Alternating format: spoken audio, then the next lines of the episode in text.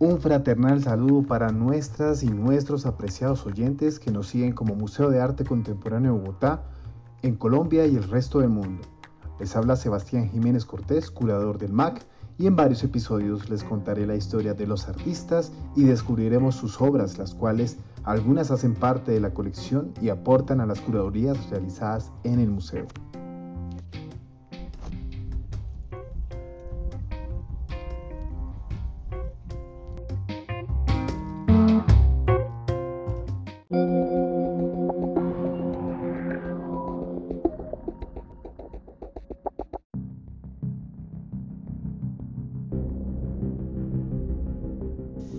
Este primer segmento hablaré del activismo artístico del Grupo Suma y de su obra República de Colombia, expuesta con la curaduría Identidades Híbridas 2020 en el MAC.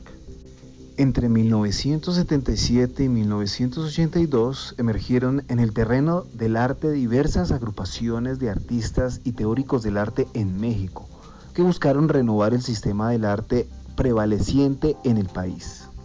Estos grupos se preocuparon por la creación de un arte político tal y como en su momento los artistas modernos de la primera década del siglo XX fundaron la Liga de Escritores y Artistas Revolucionarios LEART.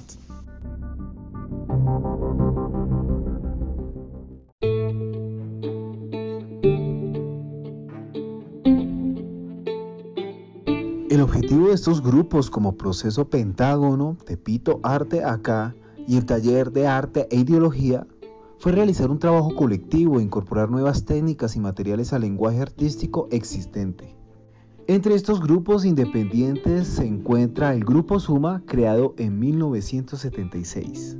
Esta agrupación utilizó las calles como soporte y tema de sus obras, con lo que se abrió paso a la pintura mural callejera y el graffiti. Para su propósito utilizaban diversos materiales como papel impreso de reuso y papel craft, desechos de basura o papel periódico y distribuían sus obras a través de volantes en las calles de la ciudad. Los proyectos que desarrolló Grupo Suma surgían de un interés profundo por la compleja realidad económica y social que se reflejaba en la calle. Así nació el tema de El desempleado, una imagen creada a partir de plantillas que se imprimió tanto en muros como en mantas y carteles. Este signo emblema del desempleado fue utilizado por la agrupación en diversas manifestaciones callejeras a partir de 1977. En la imagen se presenta una reproducción de este motivo rescatado de los archivos del Museo Universitario de Arte Contemporáneo. Los integrantes del grupo Suma se conocieron en el taller de investigación visual en pintura mural coordinado por Ricardo Rocha en la Escuela Nacional de Artes Plásticas de la UNAM. Sus primeros integrantes fueron Luis Vidal, Arturo Rosales, Jaime Rodríguez, José Reyes Cordero, Santiago Rebolledo, Armando Ramos Calvario, Ernesto Molina, Gabriel Macotela, Armandina Lozano, René Freire, José Barbosa y Óscar Aguilar Olea.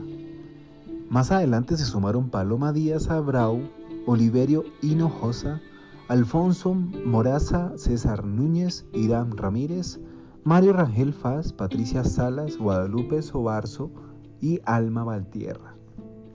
Los alumnos experimentaban con trazos informales, abstractos y caligráficos vinculados con el expresionismo abstracto, alejándose además de las formas tradicionales de la enseñanza y sobre todo de la abstracción geométrica difundida en los museos y en la propia escuela como el canon oficialista de la vanguardia.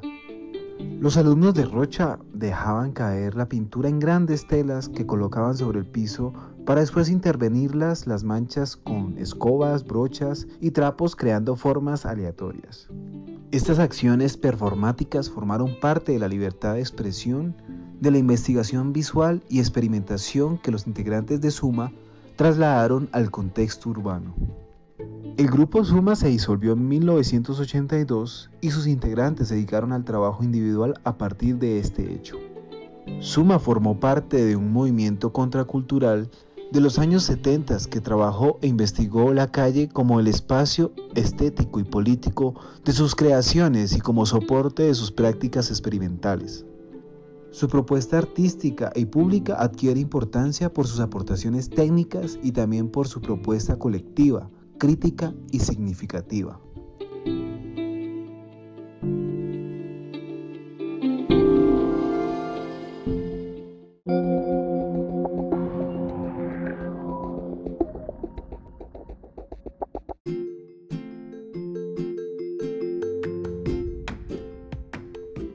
Bien, mis apreciadas y apreciados oyentes, después de haber hecho esta pequeña descripción del proyecto y su impacto en la gráfica urbana, ahora enseñaré la esencia de esta historia.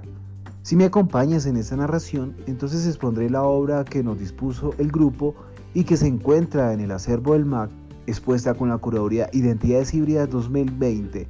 Expondremos detalles descriptivos y opiniones sobre los símbolos o concepto que carga la obra e interpretar cada detalle que la configura.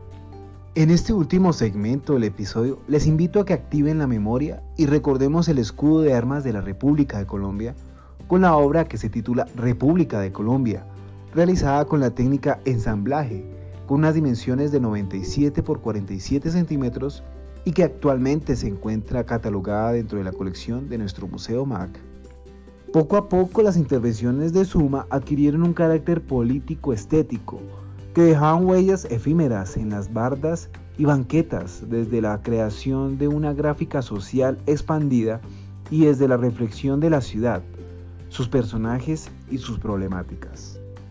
En 1975 el crítico de arte Juan Hacha publicó el artículo Arte y Política, en la cual explora las dinámicas artísticas como acciones contraculturales y revolucionarias que implicaban una protesta en contra de los hábitos burgueses.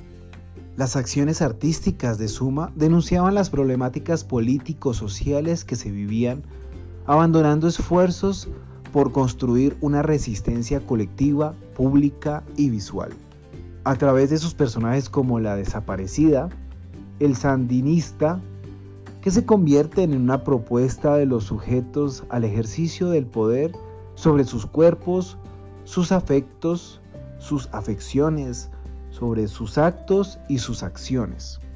En el proceso de construcción de una cultura crítica y subversiva, se buscaba liberar a la sociedad del mecanismo de opresión en los que se encontraban inmersa, lo que generó acciones colectivas de arte y política, encabezadas primordialmente por artistas latinoamericanos, en donde la colaboración y manifestación del repudio a los sistemas autoritarios se hacía evidente.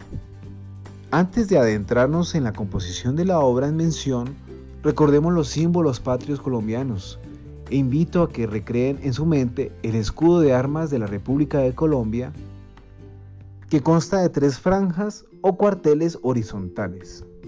El cóndor simboliza la libertad, Está representado de frente, con las alas extendidas y mirando hacia la derecha.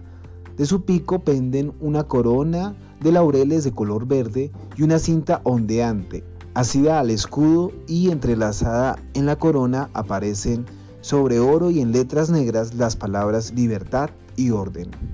En el tercio superior del escudo, sobre fondo azul, hay una granada de oro abierta con tallo y hojas del mismo metal que recuerda a la Nueva Granada, nombre que llevó el país en el siglo XIX.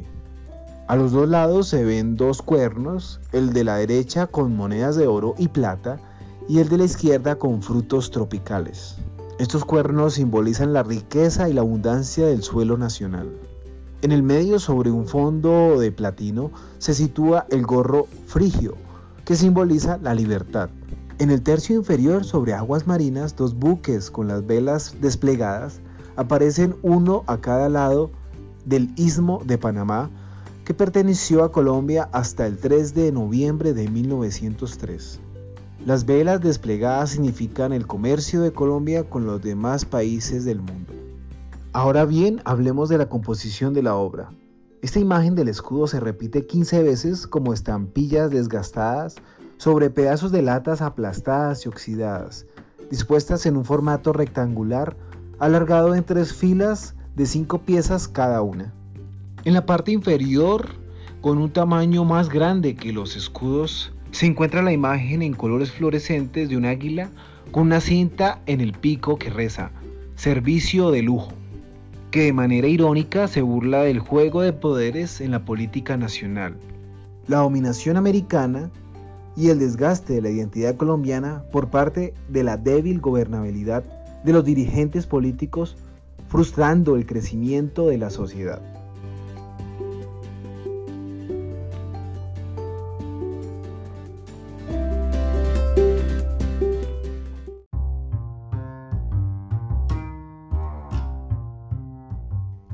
Parámetros interpretados de la simbología de la obra junto al tema que se propone en la curaduría son las evidencias que nos ofrece la obra para ser incluida en la curaduría Identidades híbridas expuesta en nuestro museo recientemente. Señoras y señores, esta es entonces la obra del Grupo Suma y su aporte en la construcción de identidad y en la historia del arte contemporáneo colombiano. Apreciadas y apreciadas oyentes, quiero invitarlos a que observen la obra Saquen sus propias conclusiones y comenten en nuestras redes sociales e invito a que me sigan escuchando en siguientes episodios, investigando la vida y obra de los artistas que construyen nación a través del arte.